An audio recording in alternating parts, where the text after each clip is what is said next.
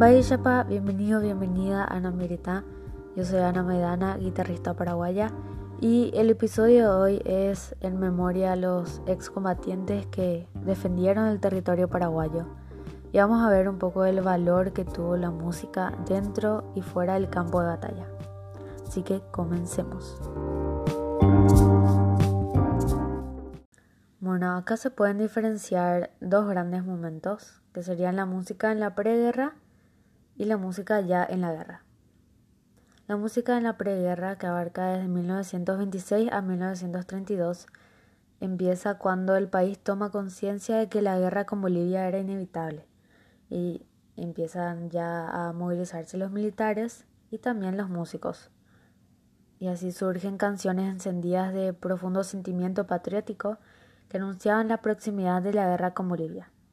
Un ejemplo de esto es Primero de Marzo, la canción compuesta por Emiliano R. Fernández, y esta fue la canción que dio la voz de alerta ante el peligro acechante.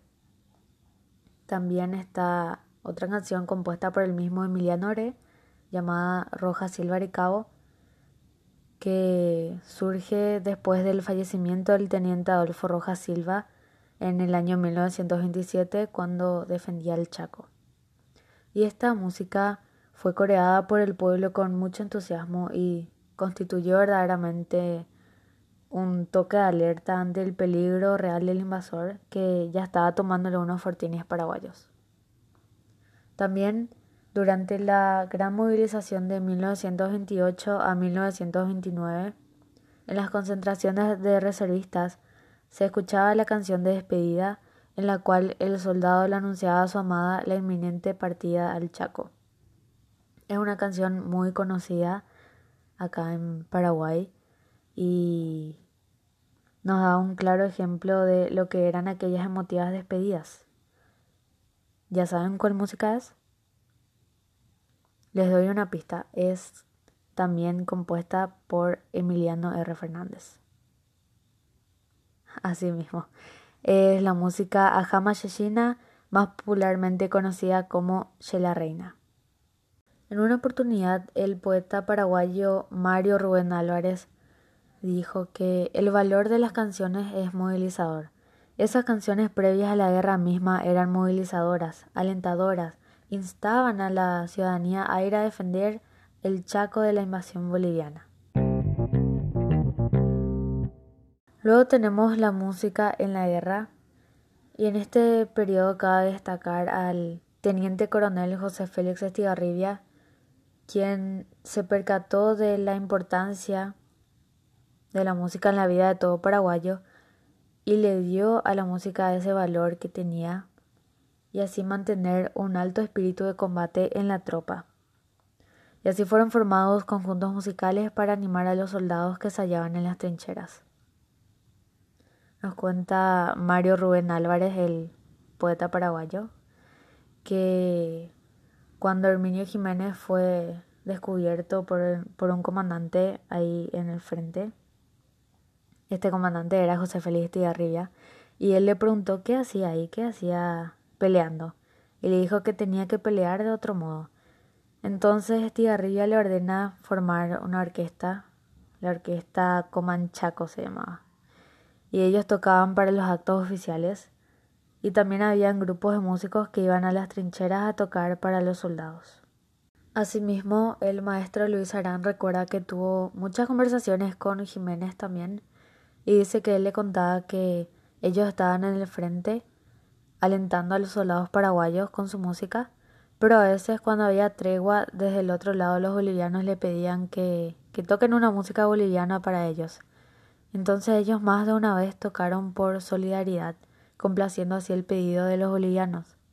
Y esta es una linda historia realmente muy conmovedora que demuestra cómo la música puede unir y puede hacer también renacer esa humanidad en, en tiempos de guerra. Surgieron muchísimas músicas referentes a la guerra y durante la guerra también, pero ahora les voy a mencionar algunas como más emblemáticas relacionadas a esta, a esta contienda chaqueña, que son 13 Tuyutí, Nanagua, Reservista Purajey, Chaco Boreal y Fortín Boquerón. Pero sí también no podemos olvidarnos de las personas que contribuyeron con el espíritu del soldado paraguayo. Y entre muchos músicos están Herminio Jiménez, Santiago Cortesi, César Medina, Fernando Rivarola, Julián Alarcón, Enrique Galloso, Emiliano R. Fernández y los hermanos Larramendia.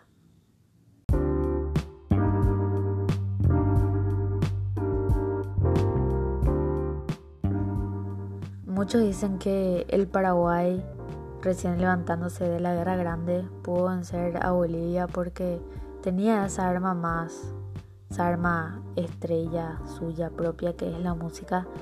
Y yo creo que sí, porque la, la canción épica, esta canción de guerra, digámosle, no solo tiene el objetivo de alentar a la gente a ir a defender a su patria, sino también a alentar al soldado que persista durante la guerra y no se desmaye en el intento. Y bueno, eso fue todo. Muchísimas gracias por darte el tiempo de escuchar este podcast. Mi misión es poder educar en la música y compartir las riquezas culturales de mi país a la mayor cantidad de personas posible y esto no sería posible sin vos. Te invito a que sigas la página de Instagram arroba para más contenidos y compartirlo con quien quieras en redes sociales para así poder llegarle a más personas. Hasta el próximo episodio, ya yo que ya. Hey, para vos que te quedaste hasta el final, te tengo dos sorpresas. La primera, La Reina, interpretada por Los Alfonso, y la segunda, Roja Silva Arecabo, interpretada por Aníbal Loera y su conjunto folclórico paraguayo. Que disfrutes.